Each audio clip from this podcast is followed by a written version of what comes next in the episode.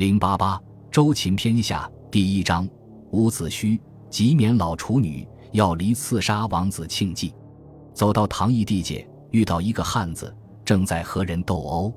这汉子生的额头像泪垂，深深的眼眶，熊的背，老虎的胸脯，利人相打时那种拼死搏斗的蛮劲，真是叫人害怕。正打得起劲。忽然听见他老婆站在门口，一声呼唤：“住手！”这汉子就乖乖的住了手，羔羊般驯服的回家去了。伍子胥深觉奇怪，便向旁人问汉子的姓名。人们告诉他说，汉子姓专，名朱，是个天不怕地不怕的人物，只有他老婆才管束得了他。伍子胥便去请教专诸，问究竟是什么道理。专诸回答的很妙：“你看我像是一个无知的蠢汉吗？”不，我才不是你，我是那只屈服在一人之下，却要伸张在万人之上的人物。依你说是吗？伍子胥知道他是一个有特殊风格的勇士，不敢怠慢，便倾心和他结交做朋友，以备将来需用。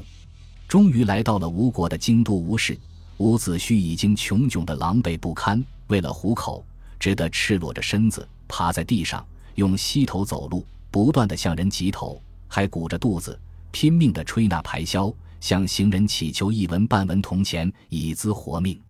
有时甚至披着头发，光着一双足，拿泥土把脸涂得怪模怪样的，胡言乱语，假装疯狂，这样的来引人注意，乞讨饮食。无事的人们好奇聚观，谁也不认识这个疯汉。官吏中有个最会看相的，见了伍子胥，大为惊诧，说。我给人看相也算多了，可却从没见过这般模样的怪人。莫非他是从外国逃亡出来的臣子吗？不敢怠慢，便把他带去夜见吴王僚。伍子胥见了吴王僚，吴王僚望见他的颜色，真是有威可畏，身长一丈，腰大十围，两眉眉梢之间相距一尺。和他谈话，谈了三天，没有一句话是重复的。吴王僚想用伍子胥兴兵伐楚。公子光见吴王说：“伍子胥伐楚是为了报私仇，王上不要轻易相信任用他。”吴王便打消了伐楚的念头。原来公子光是吴王僚的堂兄弟，他的父亲是朱凡。朱凡有三个弟弟：于季、于昧、季札。依照祖父寿梦临终时的意见，王位依兄弟班次传下去。朱凡死了，传于季；于季死了，传于昧；于昧死了，传季札。传到季札，季札逃去，不愿做国王，王位就由愚昧的儿子辽继承了。公子光认为，论次序，这国王还该由他来做，因为他是祖父寿梦长子朱凡的长子。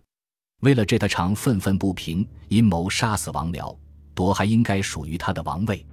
伍子胥知道公子光势力强大，胸有意图，不让他达到夺取王位的心愿，自以伐楚报仇的愿望也终于会受到梗阻。不能实现，因而调转头来依靠公子光，把他出到吴国相遇的勇士专诸荐举给公子光，凭他使用。公子光得了专诸，高兴非常。相处不久，便把自己的心事一一吐露，让专诸知道。专诸感激之矣，愿为公子光效命。凡是要杀人君，专诸向公子光说，总要投其所好。请问吴王爱好的是什么？爱好的无非是食物的滋味罢了。公子光说：“请问什么食物的滋味是他最爱好的？”专诸又问。公子光答道：“他最爱好烤的恰到好处的鱼，加上各种调料，成为一种风味绝佳的食品。”于是专诸便辞别公子光，到太湖去，从名师专门学烤鱼，学了三个月，学成功了。凡经他亲手烤出的鱼。可以使几里以外的人都能闻到鱼的香味，他就回到家中，安然地等待公子光给他的使命。时机终于来到了，公子光趁楚王刚死，王僚命他的两个弟弟盖鱼、烛庸将兵伐楚，又命他的叔父季札出使晋国的机会，便在家里大排筵宴，请王僚前来喝酒，并且特别声明有非常美味的烤鱼款待。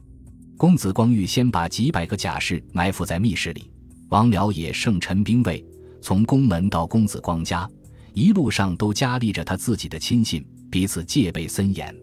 筵宴摆了上来，酒吃得半酣了。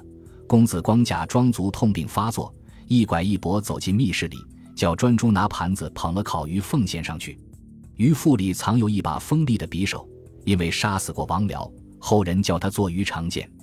他原是明建公欧冶子所筹造的五把宝剑之一。专诸西行走到王僚面前，用手捏鱼，飞快地掏出鱼腹里的利匕首，往王僚的胸前推去。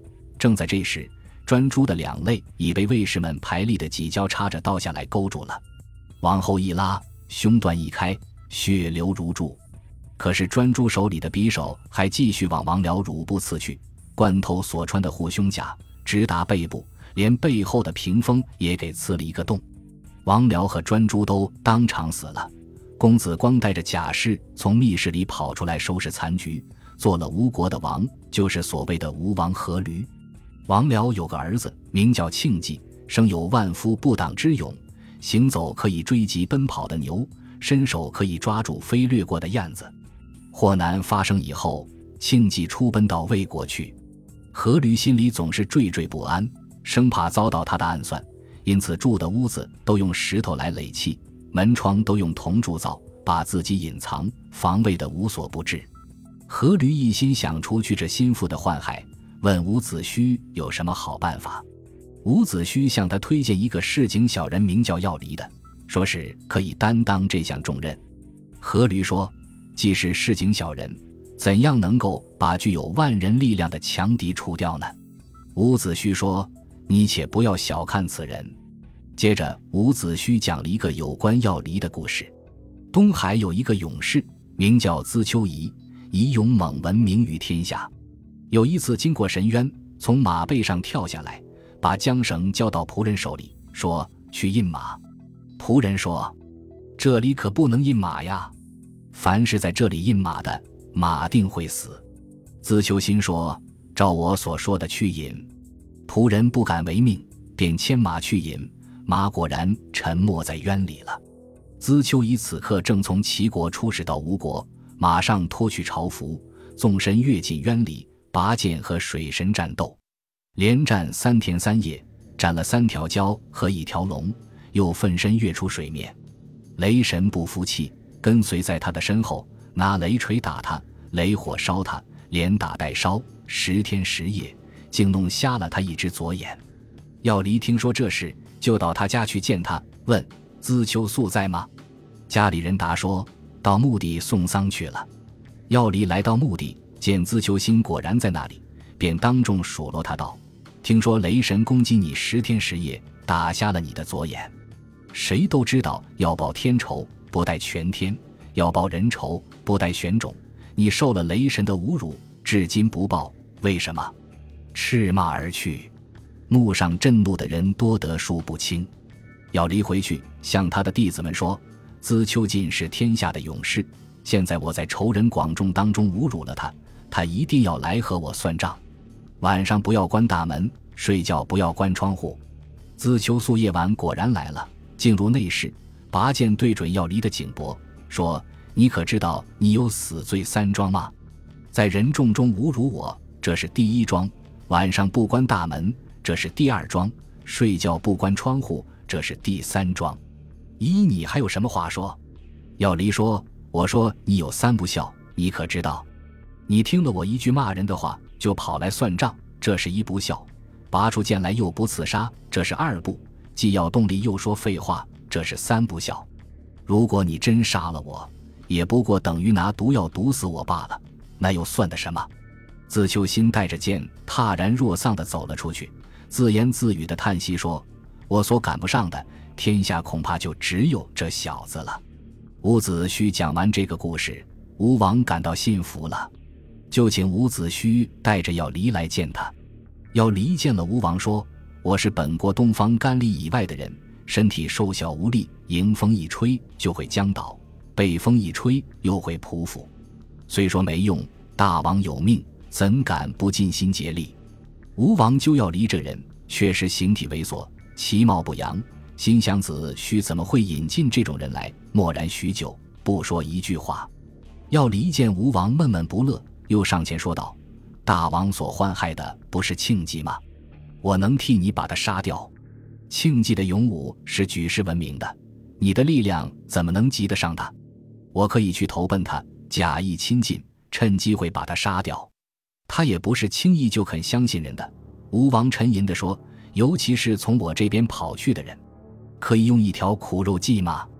要离自告奋勇地说：“请求大王砍断我的右胳膊，把我的妻室儿女弄去杀掉，我假装负罪出奔，这样他就会相信了。”那未免太使你受委屈，这不算什么。